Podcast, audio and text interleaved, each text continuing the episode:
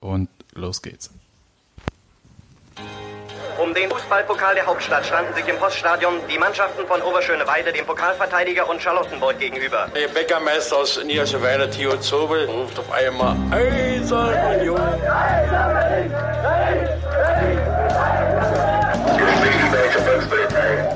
Eine Bankbürgschaft aus Unions Lizenzunterlagen hatte sich als gefälscht herausgestellt. Union ist gerettet. Union ruft alle Berliner Fußballfans dazu auf, sich am Räumen des Stadions von Schnee und Eis zu beteiligen. Ein Jahr lang haben die Union Berlin-Fans an ihrem geliebten Stadion an der alten Försterei gebaut. Und jetzt ist die siebte Minute angebrochen und es gibt eine schöne Geste für die Nummer sieben.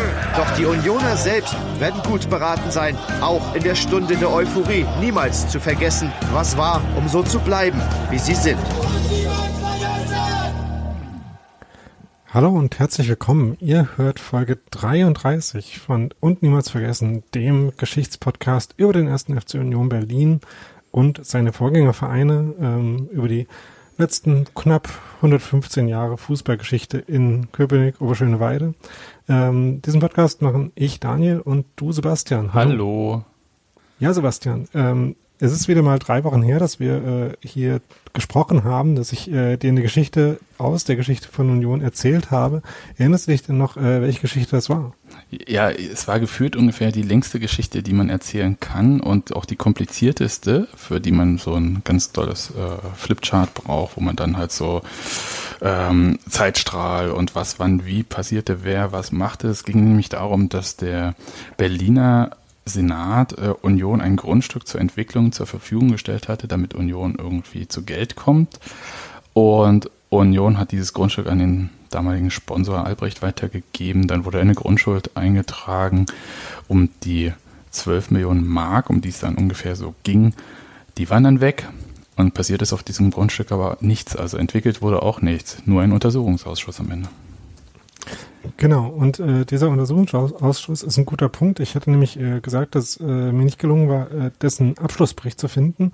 Und äh, an der Stelle gab es dann noch ein Follow-up in den Kommentaren. Gerade neulich hat nämlich jemand äh, ähm, genau das eben doch gefunden, diesen Untersuchungsbericht. Äh, ähm, danke in der Hinsicht an äh, Sammy, der das in den Kommentaren geschrieben hat. Äh, und äh, das werde ich mir auf jeden Fall nochmal genauer anschauen und vielleicht äh, ergeben sich dann ja noch äh, Follow-up-Geschichten aus dieser ohnehin komplizierten Geschichte, äh, wo wir ja auch längst nicht, nicht alles aufarbeiten konnten. Du hast ja schon gesagt, dass es eine sehr vielschichtige und äh, komplexe Angelegenheit ist.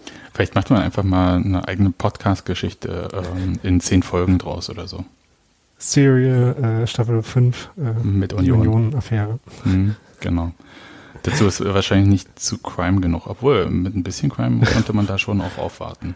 Also, also, diese Erpressungsgeschichte, die ich beim letzten Mal nur angedeutet habe, ja. äh, mit irgendwelchen zwielichtigen Gestalten, die äh, ist auf jeden Fall genug Crime. Auf jeden Fall, finde ich auch. Gut, Daniel. Dann ähm, das äh, zu der Geschichte, dann bin ich ja heute dran, dir eine Geschichte zu erzählen. Genau. Und ich habe wirklich, wirklich witzige Geschichten im Köcher, habe aber gedacht, nee, ich mache das jetzt ein bisschen anders. Also mir ist auch gerade nicht nach Lachen zumute, ähm, sondern ich wollte so eine Überblicksgeschichte mal machen. Wir hatten ja mal eine Episode gemacht, beziehungsweise du hattest eine gemacht, wie Union dem bundesdeutschen Fußball beigetreten ist. Da ging es ja darum, wie halt der DDR-Fußball in den bundesrepublikanischen Fußball dann integriert wurde und mit welchen Aufstiegsspielen und so weiter und so fort für die erste, zweite Bundesliga, dann in die Regionalliga und so weiter. Und ich hatte mal vor einer noch längeren Zeit ein bisschen erzählt, wie Fußball im Dritten Reich organisiert war. Kannst du dich vielleicht noch dran erinnern? Ja. Gut. Und jetzt habe ich gedacht, weil wir so viel natürlich auch immer, äh, so ein bedeutender Teil der Union-Geschichte fand ja in der DDR statt. Wir haben aber noch nie darüber gesprochen, wie denn Fußball in der DDR organisiert war. Und ich habe gedacht, das könnten wir heute mal machen. Das ist ein interessanter Punkt. Äh, ja. Gewisse äh, Teilbereiche davon hatte ich auch schon mal als Themenideen im Kopf. Von daher bin ich gespannt, äh, wel auf welche Aspekte du da jetzt eingehst und auf welche vielleicht äh, nicht so sehr. Oder Es wird eher ein Überblick werden. Ja, ja, das kann ich schon mal sagen. Union wird da jetzt nicht die Hauptrolle spielen, also, äh, sondern es geht wirklich darum, dass man so mit ein paar Begrifflichkeiten, wie ist da was passiert, welche Personen haben da ein bisschen was gemacht und ähm, so ein bisschen zeitlicher Ablauf und dann ist auch gut. So, ja, so dass man so ungefähr diese 40, 45 Jahre ähm, Fußball in der sowjetischen Besatzungszone beziehungsweise dann DDR so ungefähr weiß, wie es gelaufen ist dort und was so die Besonderheiten der Organisation waren. Darum geht es mir Alles eigentlich. Weil du hast schon recht, wir haben immer mal so Teilbereiche auch schon gestreift. Und jetzt müssen wir ein bisschen mal so, es ist wie so ein Grundkurs, den man hätte vorher mal geben sollen. Gut, Okay. bin gespannt. Dann legen wir mal Ich, los. äh, ich, ich hole mir ein Heft raus, äh, hole einen Stift und Genau. äh, notiere mit. Ja, mach das. Nein, also was passierte erstmal äh, 1945 ist ja klar, Kapitulation Deutschlands im Zweiten Weltkrieg. Ähm, es gab vier alliierte Siegermächte, die sich äh, Deutschland dann in Besatzungszonen aufgeteilt haben. Und das ist ungefähr der Punkt, wo wir aufgehört hatten bei der Geschichte über Fußball im Dritten Reich. Und was wichtig ist, und das äh, eint die vier alliierten Siegermächte äh, nach dem Zweiten Weltkrieg, und ist einer der wenigen Punkte, der die da noch eint, ähm, dass sie äh, Sportvereine als Träger der nationalsozialistischen Idee ansehen und sie im Prinzip direkt nach Kriegsende komplett verbieten. Ja, sie durften dann halt als Sportgruppen auf sehr lokaler Ebene weitermachen. Also was weitermachen ist vielleicht auch ein bisschen übertrieben. Sollten, durften da halt agieren. Wir kennen ja zum Beispiel die SG, also Sportgruppe Gesundbrunnen. Das war Hertha BSC im Grunde. Und die S, nee, der SC Union Oberschöneweide äh, firmierte als SG Oberschöneweide. Genau, und das ist ja insofern auch folgerichtig, als äh, natürlich Sportvereine auch Teil der Gleichschaltung äh, im Naziregime waren. Das hast du ja auch Genau. in der, der eben angesprochenen Folge schon erwähnt. Genau, das ist äh, der Punkt. Und ähm, in der sowjetischen Besatzungszone lief das dann halt noch so ein bisschen dann anders ab. Also das war halt so der Punkt, der hat alle irgendwie, also Union war ja in Berlin, es war ja nicht offiziell die sowjetische Besatzungszone, sondern Berlin war ja nochmal in vier Sektoren geteilt. Das war da immer so ein bisschen besonders dann.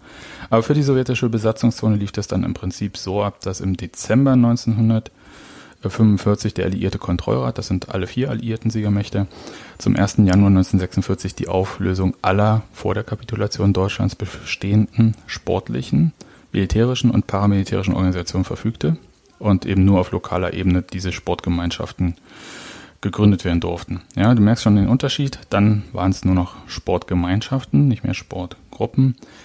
Und bin mir auch, das ist wirklich ein bisschen schwierig, wie das dann lief, aber bleiben wir jetzt mal bei Sportgemeinschaften, weil das ist dann halt auch der Begriff, der in der sowjetischen Besatzungszone für diese SGs benutzt wird. Und für die sowjetische Besatzungszone bedeutete der Beschluss die Zerschlagung und Enteignung der bürgerlichen Vereine. Das ist ganz wichtig. Das ist nämlich schon der erste Unterschied zu den anderen drei Besatzungszonen. Denn in den Westzonen konnten die Clubs sich bald neu gründen.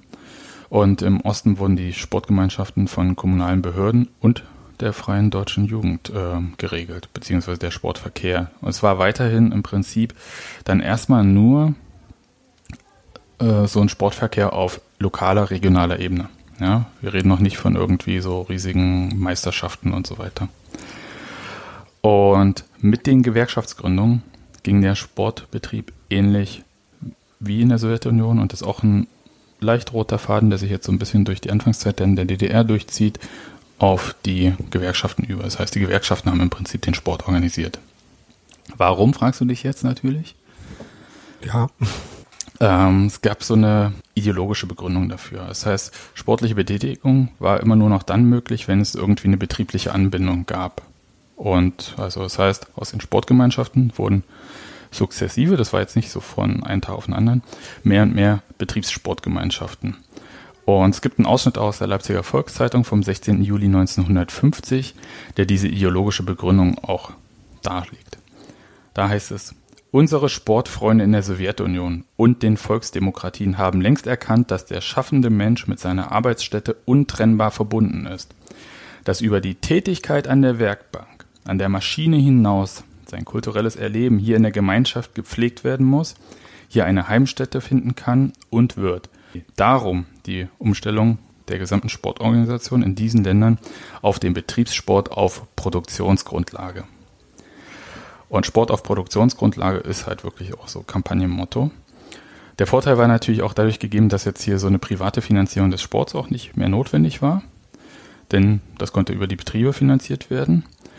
Man grenzte sich so auch vom Profisport im Westen ab, auch wenn es den meinetwegen in der Bundesrepublik so in dem Maße noch gar nicht gab, aber in Teilen schon halt. Es gab ja dann die Vertragsfußballer beispielsweise ab 48, nee, ja, 50, 48, 49, 50 in dem Dreh. Ähm, das hat man nur Sportlertum genannt in der DDR übrigens. Und mhm.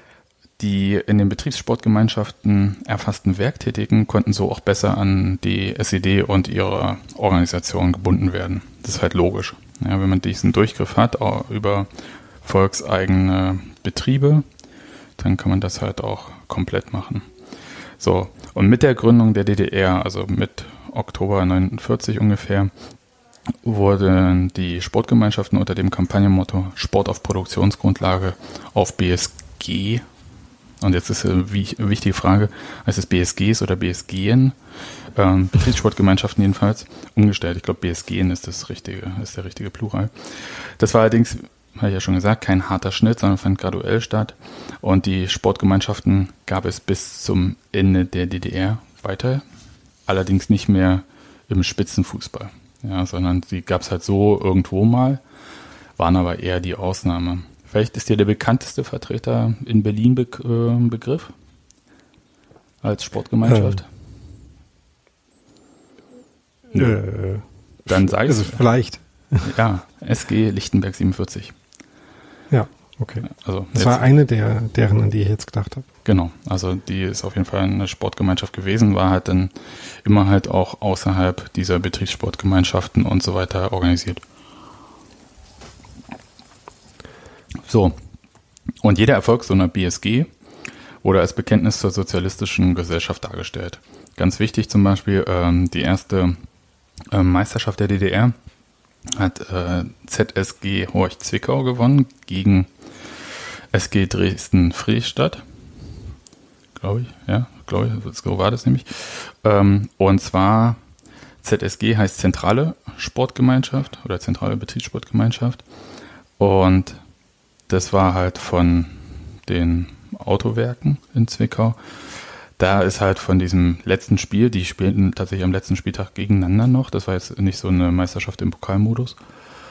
Und da ist viel davon die Rede, dass es halt auch manipuliert war, das Spiel. Das, äh, damals gab es noch keine Auswechslung. Die haben sehr hart gegen die Dresdner gespielt, die gleich zu Beginn irgendwie Spieler verletzt vom Platz mussten. Und äh, dann gab es noch äh, Hinausstellungen und so weiter und so fort. Am Ende ein 5-1 für Zwickau. Und ähm, das war auch das Ende von dieser SG Dresden-Friedrichstadt, die ja der Nachfolger de facto vom Dresdner SC, einer der bekanntesten Vereine aus Dresden und halt auch in den Kriegsmeisterschaften sehr erfolgreich. Mit so wie Helmut Schön. Genau, unter anderem. Die sind dann alle nach Berlin gegangen nach diesem Spiel letzten Endes. So.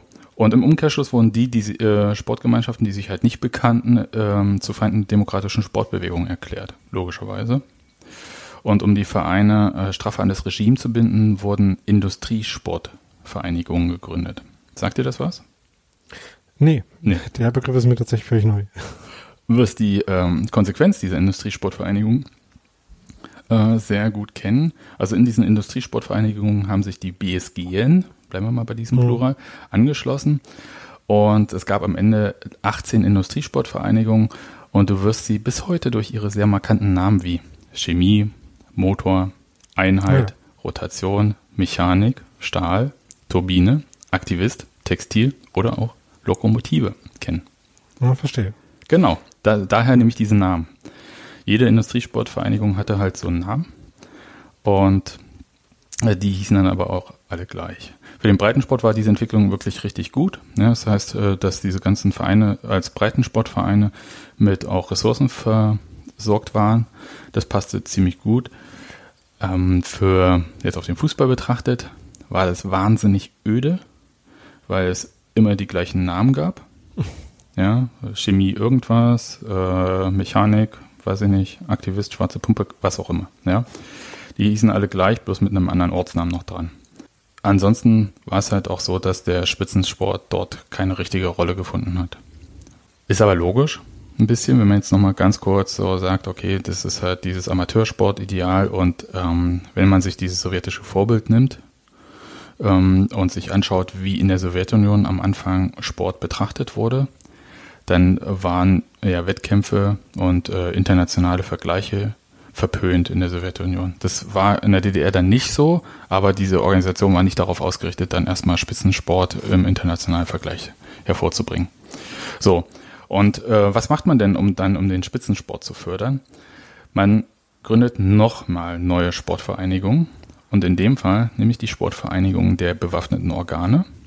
Und die kennst du auch, Dynamo und Vorwärts. Ja. Also Dynamo für ähm, quasi Innenministerium, ist, ist Geheimdienst, glaube Zoll und Polizei. Und vorwärts für die Armee, beziehungsweise ähm, in, den Früh, in der Frühzeit der DDR war es noch die KVP, die Kasernierte Volkspolizei. So, und dorthin wurden dann die besonders guten Sportler bzw. Spieler abgeworben und, und man kann auch sagen, gezwungen in manchen Fällen. Oder in wie vielen auch immer. Aber die beiden Varianten gab es dann halt. Für den Fußball gibt es nochmal ein paar Besonderheiten, äh, die ich jetzt nur ganz kurz erwähne. Die kommen nachher nochmal äh, speziell. Ähm, 1954, 55 kam es äh, zur Bildung der Sportclubs, also bekannt zum Beispiel SC Motor Jena oder so. Und 1965, 66 zur Bildung der FCs, der Fußballclubs. Weshalb so viele Clubs in Ostdeutschland mit 1966 das gleiche Gründungsjahr haben. So, genau. das ist erstmal so ein bisschen die allgemeine äh, Entwicklung in der Frühzeit der DDR. Und jetzt kommen wir mal zu einer Sache, was eigentlich so besonders daran ist. Denn der Fußball in der DDR hat einen absoluten Sonderweg eingenommen. Und ähm, diese Bildung dieser Fußballclubs zementierte diesen Sonderweg des Fußballs in der DDR. Der war nämlich nicht so zentral organisiert, auch wenn man sich das so vorstellt, wie alle anderen Sportsachen. Also der, normal, klar, ist der gesamte Sport, die zentrale Sportorganisation der DDR ist der DTSB, der Deutsche Turn- und Sportbund. Und der hatte, glaube ich, von Anfang bis zum Ende Manfred Ewald äh, als Chef. Kennt man vielleicht. Und es gab, ja, ich jetzt gar nicht drauf, wann der gegründet wurde, der Deutsche Fußballverband, aber sehr spät, ich glaube Ende der 50er Jahre erst oder Anfang der 60er wurde der erst gegründet. Ähm, jedenfalls weder der DTSB noch der Deutsche Fußballverband konnten den Vereinsfußball wirklich kontrollieren. Und das ist ja überraschend. Ne? Also das äh, nimmt, denkt man sich ja gar nicht, wenn man so an DDR und zentralistisch äh, organisierten Staat denkt, oder? Genau. Ja. Kannst du dir vorstellen, wer das denn kontrolliert hat? Na, äh, vermutlich dann eben diese Dachorganisationen, die für die äh, einzelnen äh, ähm, ja, Überordnungen der äh, Vereine, wenn man so will, äh, verantwortlich waren. Also nee. Die noch viel besser. Okay. Es waren nämlich die SED-Chefs der Bezirke, also die ersten Sekretäre ah, ja. der SED-Bezirksleitung, die das halt gemacht haben. Und der DTSB-Chef Manfred Ewald, ähm, der unter anderem aufgrund dessen, dass der Fußball sich ja nie komplett in seine Organisation reingefügt hatte, auch ein gespaltenes Verhältnis zum Fußball hatte, von ihm stammt folgendes Zitat. Früher gab es in Deutschland Kleinstaaterei und jeder kleine Fürst hielt sich ein Ballett. Heute unterhalten sie Fußballmannschaften. Fand ich eigentlich ganz das, witzig. Ja, das ist insofern ein guter Punkt, dass das quasi äh, so auf Bezirksebene ist, dass man äh, bei verschiedenen Bezirken ja auch immer wieder hört, dass es halt ähm, äh, eine große Hierarchisierung der einzelnen äh, Vereine, Mannschaften innerhalb eines Bezirks gibt.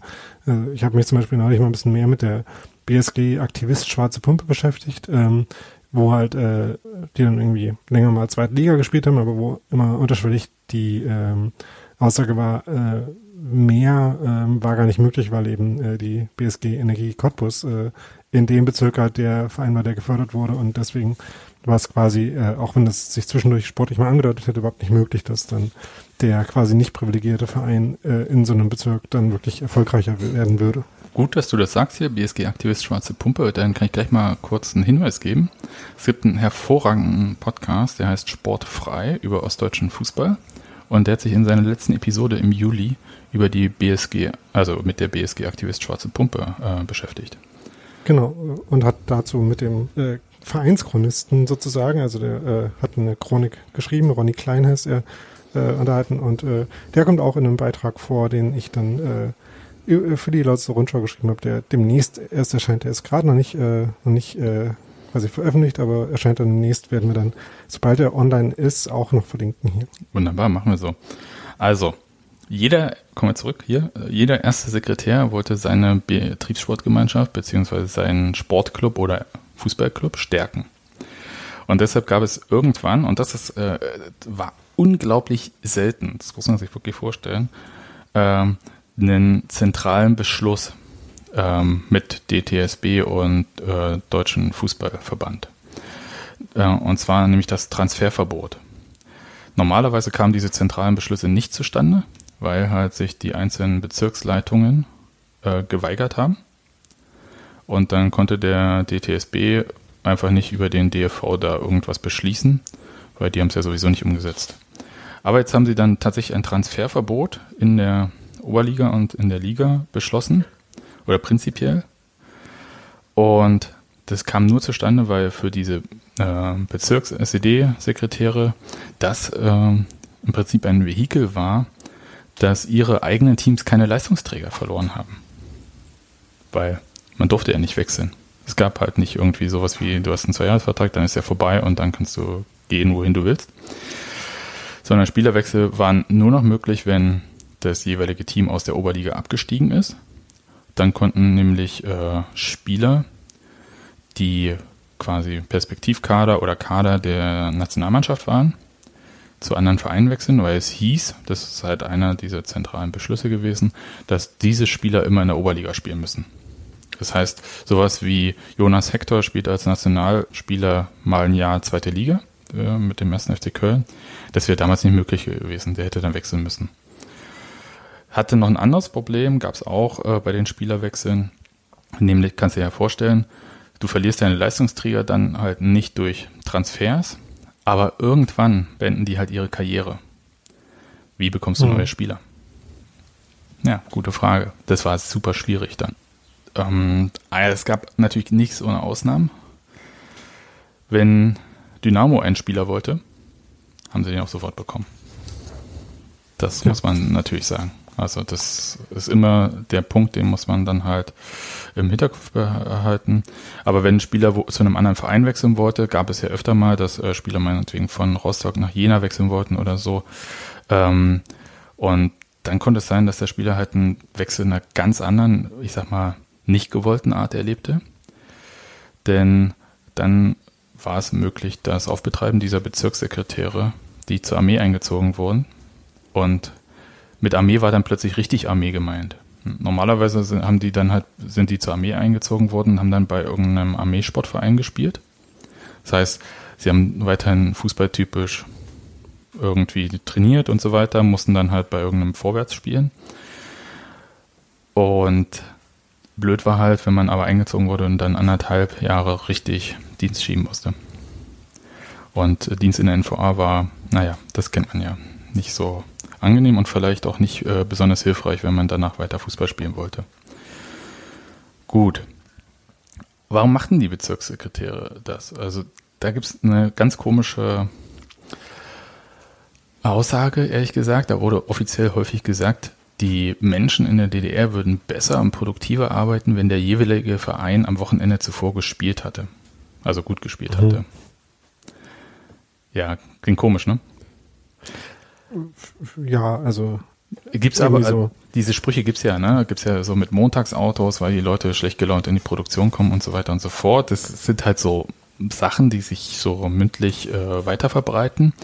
Klaus Ulrich, der war früher Sportchef des Neuen Deutschlands, sagte dazu, eines der beliebtesten Argumente für diese durch nichts zu begründende Einmischung in den Sport, die in krassen Fällen bis zum Mitreden bei der Aufstellung ging, also es geht immer noch um diese Bezirkssekretäre der SED, lautete, der Fußball ist von unübertroffener Massenwirksamkeit und deshalb politisch so wichtig, dass man sich selbst darum kümmern müsse. Von den Resultaten wurde oft genug behauptet, hänge sogar die Planerfüllung mit ab. Dieser Blödsinn wurde ernsthaft erörtert. Ich fand das ehrlich gesagt ganz witzig. Ähm, und es war halt tatsächlich auch so, dass halt ähm, es für manche Chefs von SED-Kreisleitung unglaublich schwierig war, beim Bezirkssekretär einen Termin zu bekommen, aber wenn der sich mit einem Fußballer oder einem Trainer treffen wollte, ging das immer sofort. Also der hatte für die Fußballerzeit, aber für seine wirkliche Organisation manchmal nicht so viel. Nun gut. Aber das sind halt so Petitessen, aber es zeigt halt, dass es sich im Prinzip so ein äh, sehr starke äh, regionale ähm, ja, Zuspitzung und dort auf die jeweiligen Regionen bezogen ähm, entwickelt hat. Und das ist absolut ein krasser Kontrast zu allem, was in der DDR sonst passiert war. Das heißt, man hat im Prinzip einen, nennen wir es ruhig, starken Fußballföderalismus in den Clubs, aber halt ähm, keinen Zentralismus wie sonst in der DDR.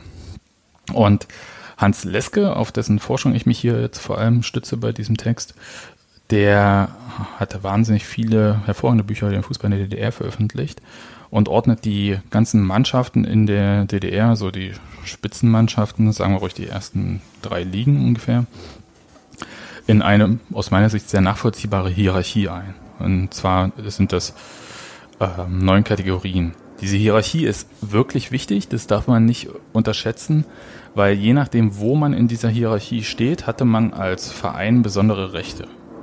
Das heißt, Dynamo, wie gesagt, konnte sich halt überall bedienen. Aber selbst wenn man halt zum Beispiel in dieser Hierarchie weiter oben war, hatte man meinetwegen die Möglichkeit, so und so viele Spieler aus Sportschulen pro Jahr zu akquirieren. Und es war anderen halt nicht möglich. Die hatten entweder weniger oder die äh, regionale Zuordnung ließ weniger zu. Das ist ja vielleicht auch eine Sache, die jetzt hier bei Aktivist Schwarze Pumpe dann zum Tragen kommt. Da ging es ja auch darum, dass manche Vereine mussten, äh, haben Spieler abgegeben aus dem eigenen Nachwuchs an diese ähm, an diesen Sportverein, wo sich die Spitzenspieler treffen sollten, also wo die gesammelt sein sollten, wenn es jetzt meinetwegen bei Aktivist Schwarze Pumpe Energie Cottbus war, dann ähm, haben sie die Jugendspieler dorthin gegeben, dann sind die bei Cottbus was geworden oder nicht. Was blöd war für Vereine wie Aktivist dann, war, dass diese Jugendspieler häufig, wenn sie dann nicht gut genug für Cottbus waren, nicht wieder zurück zu Aktivist gegangen sind, mhm. sondern Cottbus hat die dann meinetwegen benutzt, um sie ähm, woanders unterzubringen und dafür was äh, wieder einzutauschen. Ja, und das war halt auch so gang und gäbe bei dieser Sache, deshalb diese ganzen regionalen Interessen immer größer waren und man hatte gar keinen Bock irgendwie dem jeweiligen Verein wie zentral vorgegeben, der für den Spitzenfußball in der Region vorgesehen war, die eigenen Spitzenspieler abzugeben. Sondern man wollte sich halt immer selber. Und deswegen hat man dann halt gemauert und deswegen hat sich dieser Fußball in der DDR sehr, sehr langsam entwickelt. So. Hm. Aber da kommen wir später nochmal kurz zu. Diese Hierarchie, die jetzt ähm, Hans Leske so aufgestellt hat, die hat sich über die Zeit entwickelt und war im Prinzip mit den Gründungen der FCs, also der Fußballclubs 1966, fest zementiert. Aber vorher gab es in den 50er Jahren, und das kennen wir auch aus Unionszeiten, eine wahnsinnige Reihe von Namensänderungen. Ich zähle mal bloß für Union auf.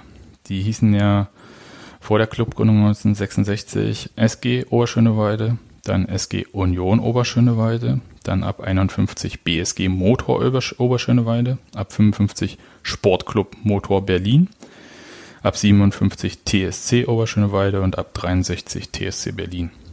Und das war nur ein Beispiel. Ja, das hat viele Vereine getroffen. Aber so ab den 60er Jahren, Mitte der 60er Jahre ist es relativ konstant dann geblieben.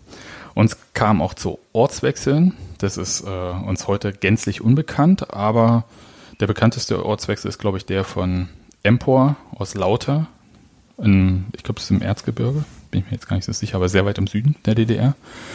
Ähm, an die Ostsee, nach Rostock. Als Empor Rostock jetzt Hansa Rostock bekannt. Oder der von Vorwärts äh, Berlin zu Vorwärts Frankfurt. Oder, genau, richtig. Und äh, was es auch noch gab, äh, waren willkürliche, also in den 50, bis, äh, 50er Jahren in der DDR im Fußball, waren so willkürliche Eingliederungen von Clubs in äh, Ligen. Zum Beispiel durfte die SG Union Oberschöneweide und äh, Einheit Pankow, die durften, äh, obwohl sie 1951 sportlich abgestiegen sind, weiter in der Oberliga spielen, weil die Hauptstadt in der Liga vertreten sein sollte. War dann halt so. Ja. So, und jetzt mal kurz zu diesen Kategorien von Hans Leske. Der hat in der ersten Kategorie Vereine der bewaffneten Organe, da ist Vorwärts Berlin bis 71 dabei und BFC Dynamo, also ab 71 eigentlich nur noch BFC Dynamo. Es gibt eine zweite Kategorie für Vereine der bewaffneten Organe, SG Dynamo Dresden, die einfach mit wahnsinnig viel weniger Ressourcen auskommen mussten. Deswegen sind die nicht in der gleichen Kategorie. Das ist einfach äh, Gleicher Name, aber schon mal eine Stufe tiefer. Dann gibt's äh, in der dritten Kategorie Fußballclubs mit Politbüromitgliedern beziehungsweise mit starken Trägerbetrieben oder beiden halt.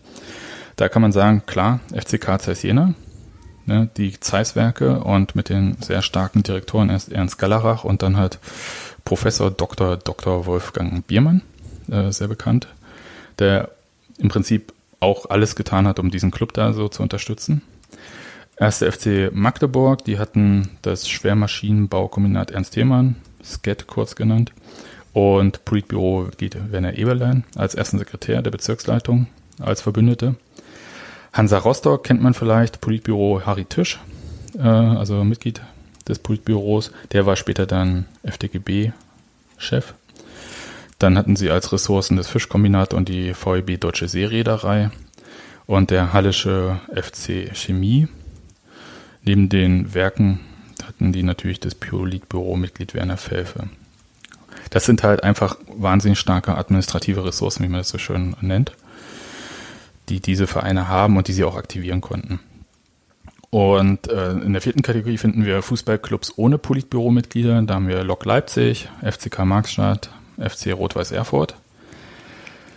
Und auch in dieser Kategorie gibt es eine Unterkategorie, die fünfte nochmal FC ist ohne Politbüro-Mitglieder. Erste FC Union Berlin. Warum ist der jetzt anders als die als Lok Leipzig, Karl-Marx-Stadt, Rot-Weiß Erfurt? Da kann man vielleicht ein bisschen ausholen jetzt, weil es ja sowieso hier auch ein Union-Podcast ist, können ein bisschen erzählen.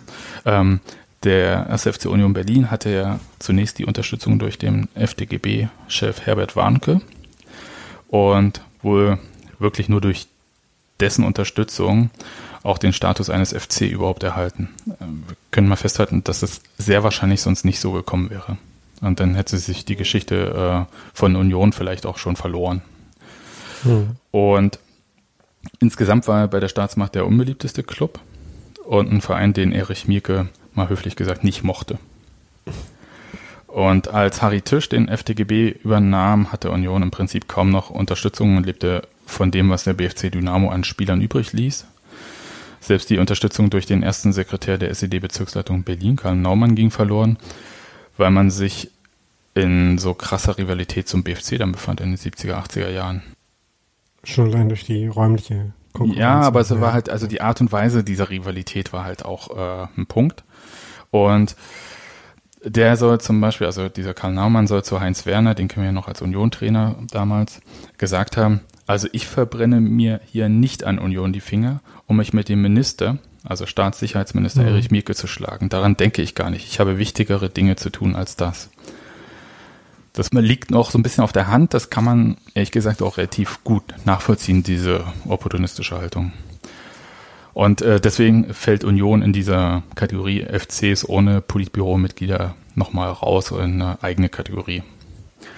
Danach, und das ist dann halt schon dann so der Abstand, in der sechsten Kategorie finden wir BSG mit starken Trägerbetrieben. Da haben wir zum Beispiel Chemie Leipzig, Wismut Aue, Energie Cottbus, Sachsenring, Zwickau.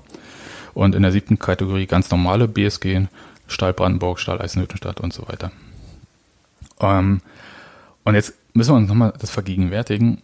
Ursprünglich, das hatte ich ja vorhin, deswegen habe ich vorhin so weit ausgeholt, mit 45 und äh, dieser ganzen ähm, Sport am Produktionsort und so ähm, Ideologie die BSG stellten ja ursprünglich schon das Ideal, ideale und ideologische Ziel der Sportorganisation der DDR dar.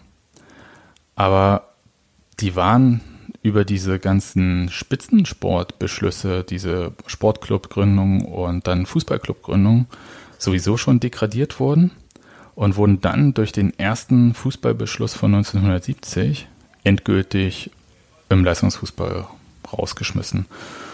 Ähm, die konnten teilweise durch ihre starken Trägerbetriebe höhere Fußballprämien zahlen als die FCs und haben sich gegenseitig lokale Talente abgejagt, das habe ich ja vorhin schon erwähnt, und jegliche Beschlüsse für Leistungskonzentration ignoriert.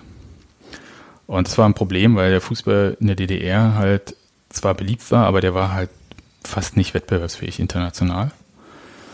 Und ein Beispiel ist jetzt mal nicht aus der Lausitz, Daniel, da kannst du trotzdem noch zuhören. Ähm, in Schwerin haben sich beispielsweise Dynamo Schwerin, Motor Schwerin und die Industriesportgemeinschaft Schwerin, also ISG äh, Schwerin, über 20 Jahre gegenseitig Talente erspinstig gemacht und irgendeine Art von Entwicklung dieses Fußballstandortes komplett verhindert. Das heißt, weil es am Ende ja so drei relativ schwache. locker her. Was? So eine Stadt wie Schwerin gibt es doch locker her, oder? Drei drei äh, gleich schwache Vereine, meinst du? Ja, Ja. genau. Und ähm, dieser regionale Egoismus, von dem ich auch vorhin erzählt habe, sollte halt zugunsten der Fußballclubs mit diesem zentralen Fußballbeschluss von 1970 beseitigt werden. So kurz mal diese Kernpunkte dieses Fußballbeschlusses. Das war die Einführung von Rahmentrainingsplänen und ähm, die zentrale Weiterleitung von wissenschaftlichen oder sportwissenschaftlichen Erkenntnissen aus anderen Sportarten. Die Senkung des Gehaltsniveaus. Das war ein wirkliches Problem. Die Leute haben im Vergleich zu dem Rest der DDR richtig heftig gut äh, verdient. Ähm, einheitliche Lohn- und Gehaltszahlung entsprechend der beruflichen Qualifikation nach gesetzlichen Tarifen. Das war ein Riesenthema. Das war ein echtes Problem dann nach, die, nach diesem Fußballbeschluss. Nur ein Beispiel. Du hast dann halt jemand, der ist 25, gab es glaube ich bei Chemie Leipzig. Ähm, ein Spieler, 25, der hat äh, Medizin studiert, ähm, Arzt im Praktikum. Der hatte dann halt äh, nur das Gehalt bekommen von einem Arzt im Praktikum. Das waren irgendwie 500 irgendwas Mark. Und ein 18-Jähriger, der ausgelernte Gebäudereiniger war, hatte doppelt so viel Geld bekommen als Fußballer. In, gleichen, in der gleichen Mannschaft. Also das war äh, völlig abgekoppelt dann vom sportlichen Wert der Person. Das war auch ein Problem. Es hat, führte nämlich dann dazu, dass äh, nach diesem Fußballbeschluss einige wirklich gute Oberligaspieler gesagt haben, naja, so lohnt sich ja für mich nicht. Und die sind dann in die Bezirksliga gegangen, also in die damalige dritte Liga, als Spielertrainer, weil sie dann halt eine Entlohnung bekommen haben, die viel höher war.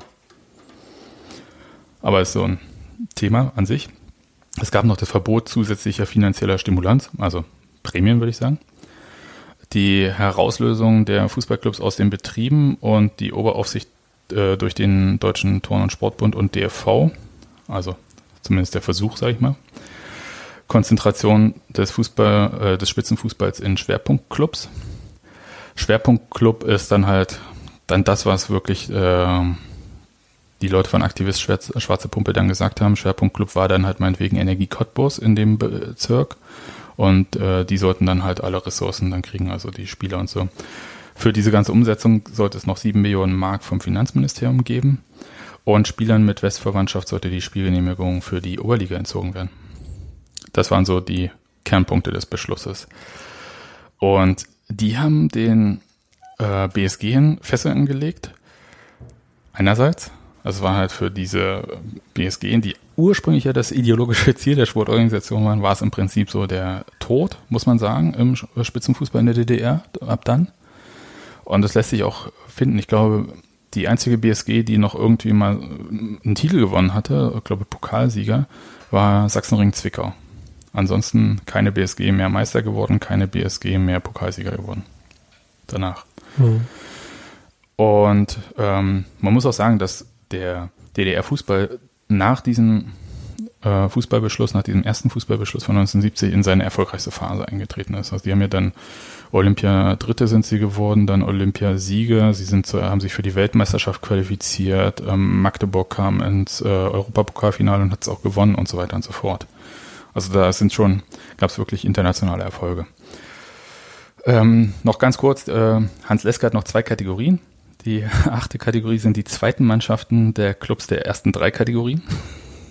Nochmal kurz äh, für sinnbildlichen, das sind die bewaffneten Organe gewesen, also BFC Dynamo, Dynamo Dresden und ähm, FCs mit Politbüro-Mitgliedern.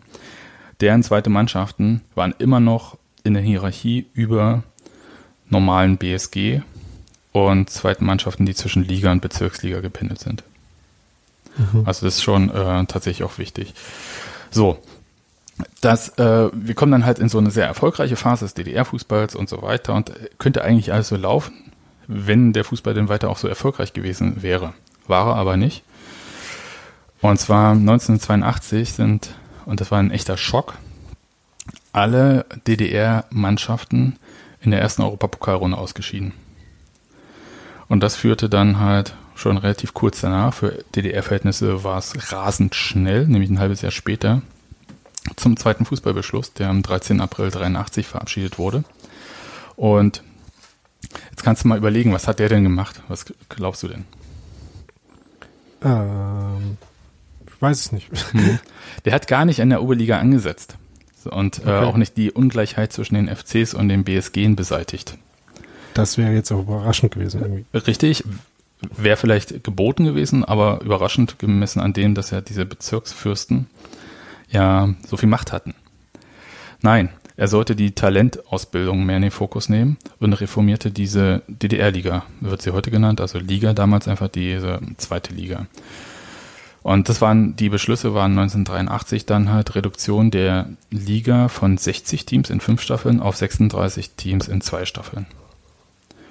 Dann, also das heißt, auch da diese ganze regionale Sache ein bisschen aufdröseln, ein bisschen zentraler machen.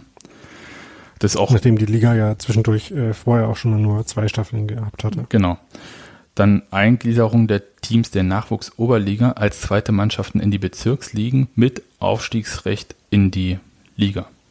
Deswegen äh, sind diese zweiten Mannschaften von diesen ersten drei Kategorien auch überhaupt als in dieser Hierarchie aufgefasst. Die durften dann in die quasi zweite Liga aufsteigen.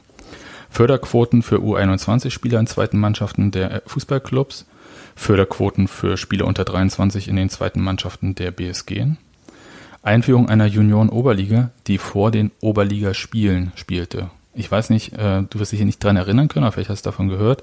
Es gab dann immer ein Vorspiel. Und dieses Vorspiel, wenn meinetwegen Karl Zeiss Jena gegen Wismut Auer gespielt hat, dann hat davor, und das war 15 Uhr meinetwegen Anpfiff oder 15.30 was auch immer, dann war halt ähm, zwei Stunden vorher das Vorspiel, die Juniorenmannschaften äh, von Wismut Auer und Karl Zeiss Jena gegeneinander. Hm. Und Verpflichtungen aller Ligamannschaften, also jede Mannschaft, die in der zweiten Liga spielte, oder jeder Verein, Club, wie auch immer, der in der zweiten Mannschaft, äh, in der zweiten Liga spielte, musste Nachwuchsteams in allen Altersklassen anbieten. Das war vorher auch nicht der Fall. Eigentlich vielleicht logisch, ne? aber gab es halt vorher so nicht. So.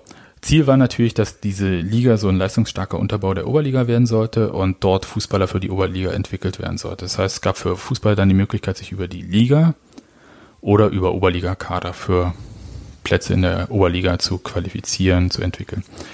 Ähm, aber das Unternehmen ist komplett gescheitert, denn für die BSG war es jetzt so, dass sie nicht nur diesen Fußballclubs gegenüberstanden, ähm, die auch mal in die zweite Liga abstiegen, fällt uns vielleicht der erste FC Union ein, dem das öfter mal passiert ist, sondern sie standen dann plötzlich auch den zweiten Mannschaften der FCs gegenüber. Und damit wurde diese Liga auch immer unattraktiver. Das heißt, Mhm. ist logisch, also wenn wir zum Beispiel Bayern 2 in der dritten Liga jetzt sehen, aktuell, die dürfen ja nicht in die zweite Liga aufsteigen, auch wenn das jetzt gerade mal gefordert wurde von den Bayern. Aber das wäre halt, würde sofort diesen Wettbewerb unattraktiv machen. Weil die haben zwar Ressourcen, die bringen aber diesem ganzen Wettbewerb nichts. Das hat nur einen Vorteil für die jeweilige Mannschaft in diesem Wettbewerb, bei der Wettbewerb selber und alle anderen werden benachteiligt. So, und äh, 1989 wurde ein Teil dieses Beschlusses, nämlich der mit den zweiten Mannschaften in der Liga, wieder aufgehoben.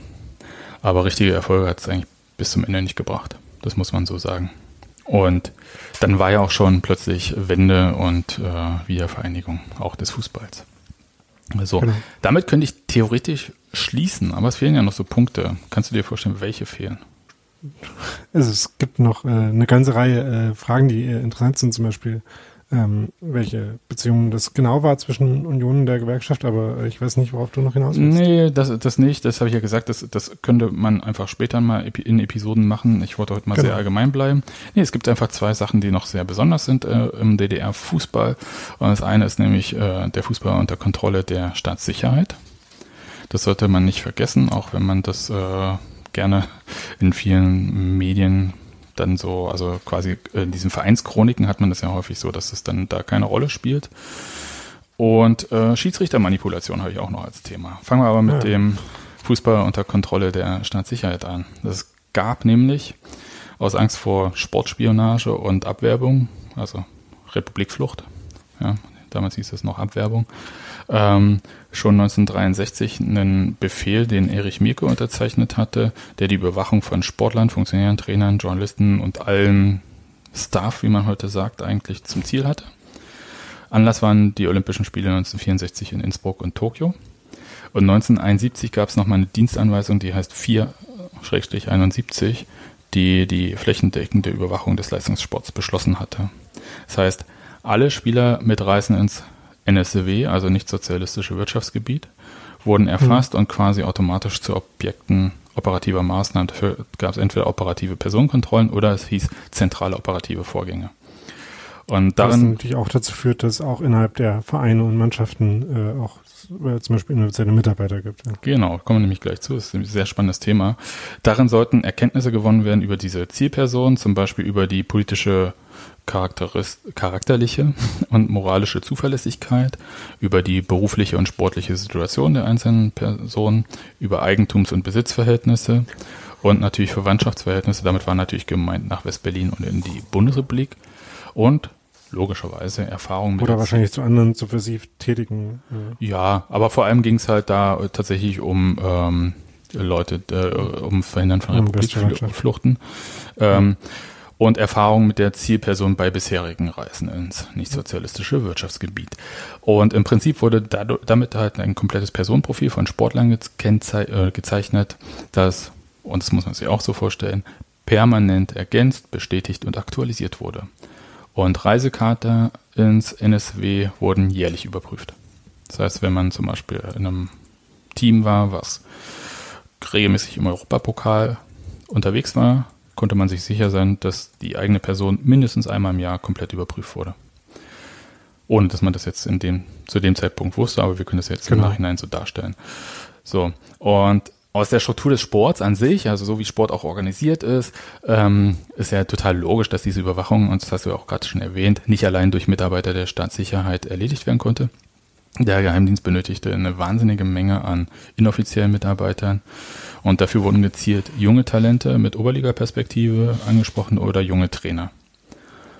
Klar, weil die dann halt von Anfang an dann drin waren und die auch leichter zu bekommen waren. Hm.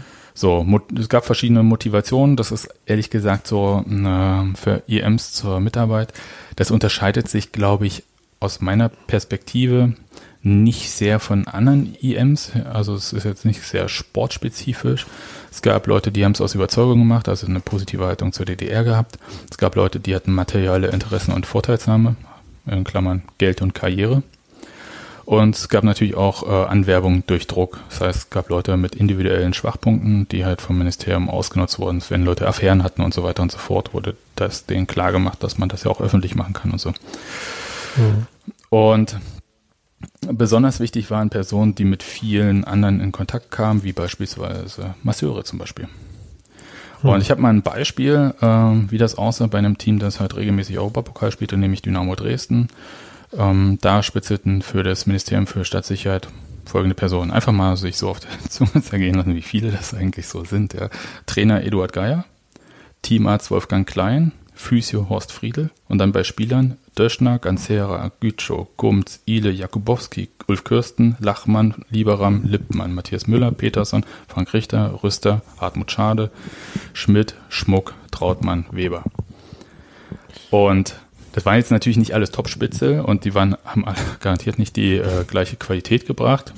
Ganz im Gegenteil, aus Sicht des äh, Ministeriums für Staatssicherheit hat die Qualität sehr geschwankt zwischen den einzelnen Personen. Aber es, was man da erkennen kann, ist, dass da immer ein richtiges Netz gespannt wurde. Und es konnte auch vorkommen, dass ein Spieler bei einer Auslandsreise auf einen anderen Spieler, meinetwegen Zimmerkameraden, angesetzt wurde und den beobachten sollte und gleichzeitig diese Zielperson die gleichen Instruktionen bekommen hatte, so dass beide sich gegenseitig ohne es äh, zu wissen observiert haben.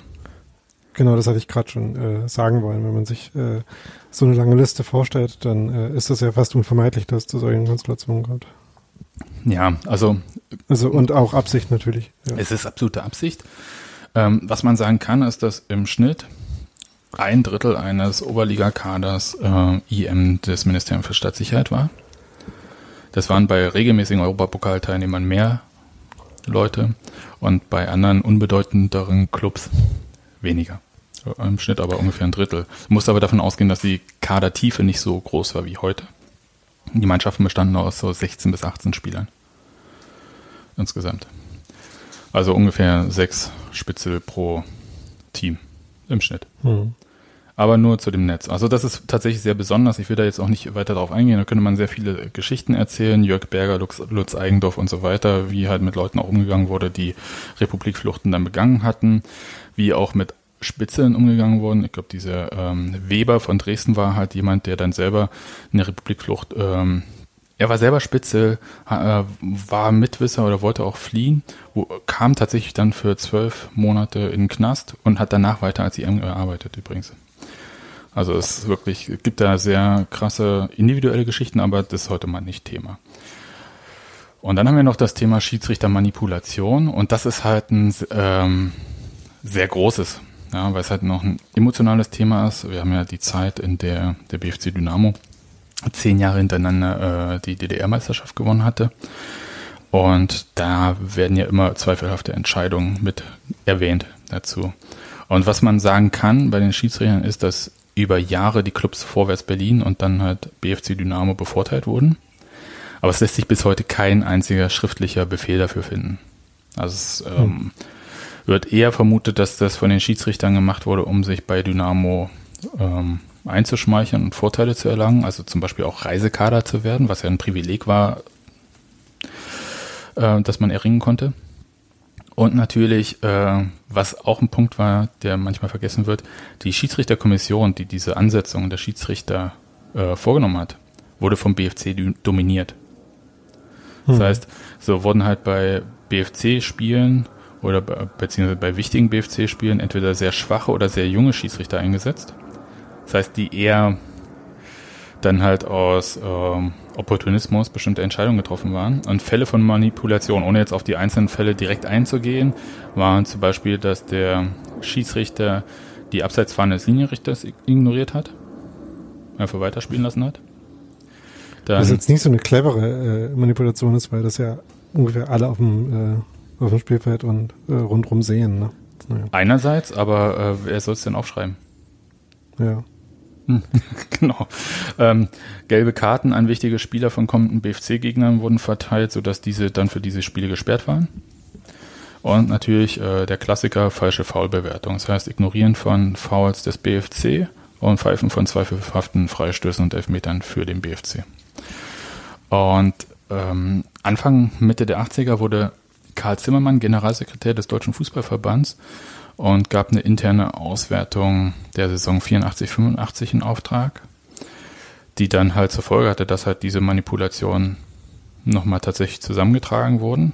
Und es gab halt vorher schon in äh, lokalen Medien, auch lokalen Bezirksmedien, immer wieder so, naja, für DDR-Verhältnisse vielleicht würde man schon sagen, scharfe Kritik an Schiedsrichtern. Aber aus heutiger Sicht äh, muss man es schon genau lesen. Aber dass da halt Kritik an der Art, wie die äh, Schiedsrichter da agiert haben, äh, geäußert wurde. Und es kam halt, dieser äh, Karl Zimmermann, der kam halt aus Leipzig, der war jetzt nicht so aus diesem BFC-Stall. Und danach wurden Schiedsrichter tatsächlich gesperrt, aber halt eher milde. Zum Beispiel ähm, äh, Prokop, äh, glaube ich so der bekannteste, ähm, erhielt zwei Spielersperre für internationale Partien und andere Schiedsrichter wurden nicht mehr für Spiele vom BFC, Lok oder Dresden eingesetzt. Und diese Schiedsrichterkommission wurde dann anders zusammengesetzt, sodass der BFC da nicht mehr die Mehrheit drin hatte. Und trotzdem gab es dann halt ähm, den sogenannten Schandelfmeter. Das war 1986, als äh, der Jena Schiedsrichter Bernd Stumpf erst ewig hat nachspielen lassen, dann in der 95. Minute noch einen Strafstoß für den BFC zum Ausgleich gegen Lok Leipzig ermöglichte. Und da gab es dann tatsächlich eine härtere Bestrafung, ähm, aber inklusive Einmischung von Egon Krenz und Erich Honecker, die wohl die Nase voll hatten von diesen Schiedsrichterdiskussionen um den BFC. Und dieser äh, Bernd Stumpf wurde dann auf Dauer gesperrt als Schiedsrichter. Ja, zumindest Honecker hat sich ja nicht so furchtbar für Fußball interessiert, äh, ähm, sondern halt eher an so einem Punkt, wo es vielleicht dann insgesamt auch unangenehm wurde. Ja, Unangenehm wurde es dann, wenn diese ganzen Leute der SED-Bezirksleitung dann irgendwann auch mal bei dem aufgetreten sind. Ne? Hm. Also das ist ja. halt tatsächlich, äh, muss man immer so denken, von der Warte her. Ähm, und es gab aber, also natürlich bei den Schiedsrichtern ebenso IMs wie bei den Spielern, Was aber nochmal besonders ist, es gab halt auch direkte, also offizielle Mitarbeiter des Ministeriums für Staatssicherheit, die Schiedsrichter waren. Und der bekannteste ist hier wieder Adolf Prokop. Der war sogar OIBE, ne, Offizier im besonderen Einsatz. Das waren hauptamtliche MFS-Mitarbeiter, die im Alltag komplett andere Jobs gemacht haben und dann halt als zweite Identität noch äh, einen Auftrag des Ministeriums für Standsicherheit gearbeitet haben. Und den bekanntesten Offizier im besonderen Einsatz äh, dürftest du wahrscheinlich kennen, das war Alexander Schalk-Golodkowski.